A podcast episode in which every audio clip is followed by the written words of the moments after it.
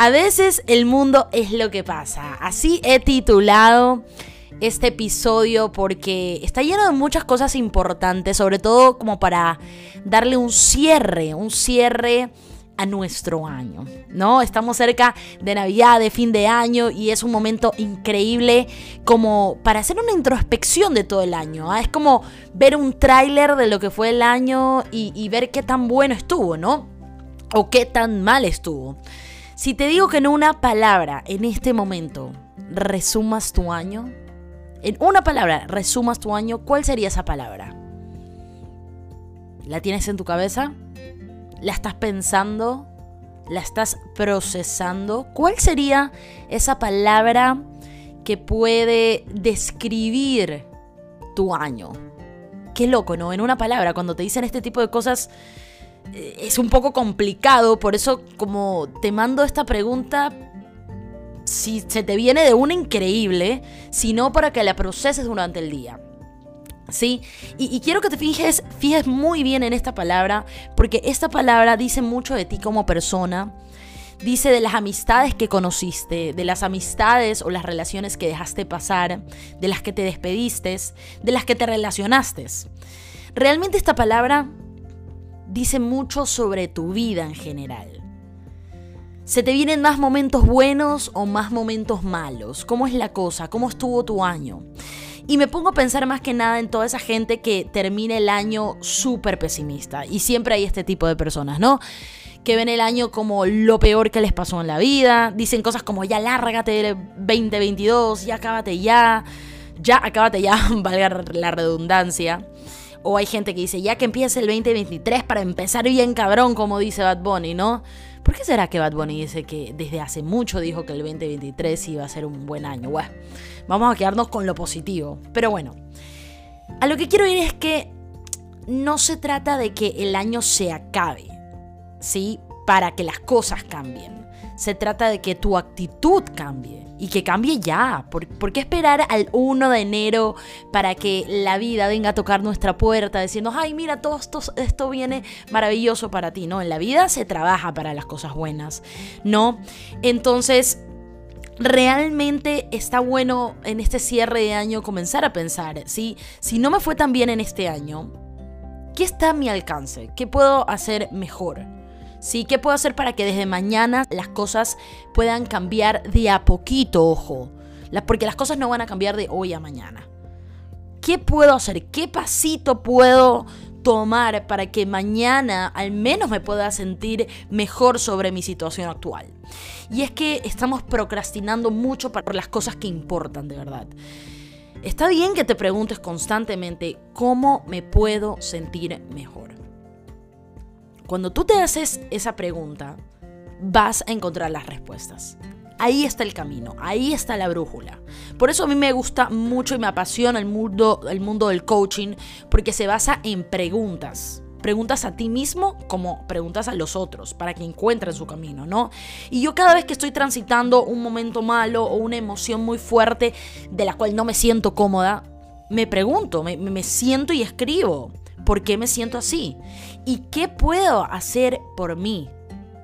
¿Qué puedo hacer por mí? ¿Qué está a mi alcance? A mí me encanta una frase que dice, mira Dios, yo hago lo que puedo, tú haces lo que yo ya no puedo.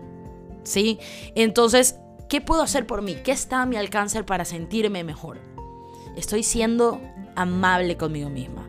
Justamente quiero adelantarles que este lunes, próximo lunes, eh, estaré dando una charla gratuita, vayan a mi Instagram, una charla gratuita de la autocompasión, ¿ah? que les va a encantar y les va a ayudar muchísimo para cerrar este año. Pero bueno, siguiendo con esta pregunta, ¿no? ¿Por qué me siento así y qué puedo hacer por mí? El otro día escuché esta frase que me pareció maravillosa y, y me dejó pensando, es tan real. Estamos en un mundo donde cada vez es más corta la alegría. Y se me quedó porque Estamos en un mundo que va muy rápido. A veces es el mundo lo que pasa. ¿Sí? Nos encanta el ruido, nos encanta la joda, nos encanta el agradar todo el tiempo y justamente eso a veces nos nubla el camino, nos nubla el plan, nos nubla lo que es para nosotros. Entonces hay que comenzar a estar más presente, ¿sí? Y, saber que hoy estamos y hoy hay mil razones por las cuales agradecer y, agradecernos a nosotros mismos. Nuevamente con esto del, del, ser autocompasivos.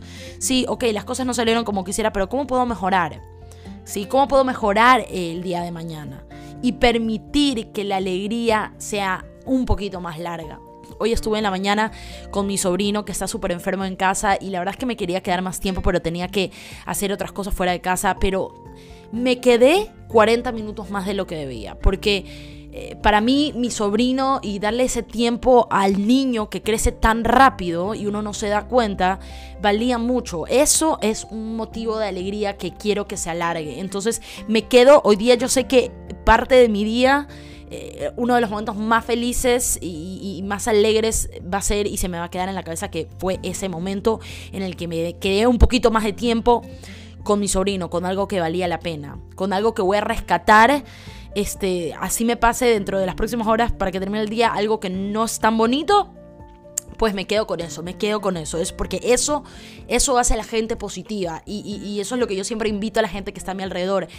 A que sean y, practiquen más el positivismo. En este momento me estoy leyendo un libro que se llama La auténtica felicidad del, de Martin Seligman, un doctor que avala el coaching con la psicología positiva y científicamente el ser positivo tiene un mejor bienestar y yo quiero ser una persona que tenga un bienestar maravilloso hasta mis longevos años. No sé si se dice así, longevos años, años, pero a mí me encantaría vivir muchísimo. En todo, caso, en todo caso, sí. Ser una persona positiva que ve más los momentos alegres del día y quiere que los momentos alegres sean más largos a los momentos un poco más agrios. ¿No? Entonces, Permítanse en cambiar cosas que ya no van con ustedes y comiencen a actuar de acuerdo a cómo quieren que siga su camino.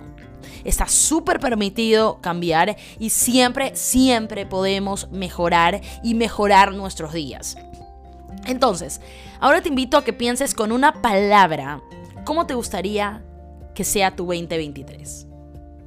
¿Cómo te gustaría que sea tu 2023 en una palabra? Por ejemplo, yo ya tengo la mía. Yo ya hace tres años, antes de que comience el año, le voy poniendo un nombre al año. Y yo le puse al 2023 mi año determinante. ¿Por qué? Porque yo ya me cansé de que tengo muchas buenas ideas pero soy de las personas que las dejo a veces a medias. Hago, hago, hago, estoy muy bien, pero a ese motivo se me ocurre otra idea y me voy para esa idea. Es como muy, soy muy, mm, este, hay una palabra para eso. Pero bueno, no me voy a detener ahorita en eso, pero hay una palabra para esto. Eh, no creo que es la procrastinación, sino es que como que abres muchas puertas al mismo tiempo. Sí, cuando a veces es mejor centrarse en una y hacer que la cosa funcione. No hacer que muchas cosas funcionen, sino al menos eh, una cosa que funcione y que sea realmente para largo. Entonces es mi año determinante por muchas, muchas situaciones y ahora la pregunta es para ti, ¿no? para ti. ¿Cuál va a ser el nombre de tu año? Recuerda, go big or go home. ¿Sí? Anda por lo grande o quédate en casa. ¿Sí? ¿Qué es esa palabra que a ti te gustaría que describa tu 2023? Y a partir de esa palabra comienza a cambiar tus actitudes y tus decisiones y tus hábitos desde mañana. Porque empezar en enero 1 el cambio, cuando lo puedes hacer desde ya y ya. ¿Me entiendes? Estamos como a tres semanas de que termine el año. Vas a comenzar de esta manera el año, pero súper pum para arriba. Entonces, eh, tómate este tiempo para, para, para realmente saber qué quieres en tu año, cómo quieres, qué quieres que represente este año para ti. Por ejemplo, si eres una persona que tu 2023 quieres que sea lleno de amor, comienza a dar amor pero comienza a dar un amor más genuino, no solo a las personas que amas, sino a las personas que también son una piedra en tu zapato, a las personas a las que no quieres tanto, que sean esa razón de aprender a dar amor. Tengo que aprender a... Quiero que mi 2023 sea un año lleno de amor, entonces tengo que ser congruente con la vida. Si quiero amor, voy a dar amor. Y amor genuino, amor espontáneo, amor real. No porque amor porque quiero conseguir algo de, algo de ti no, un amor genuino.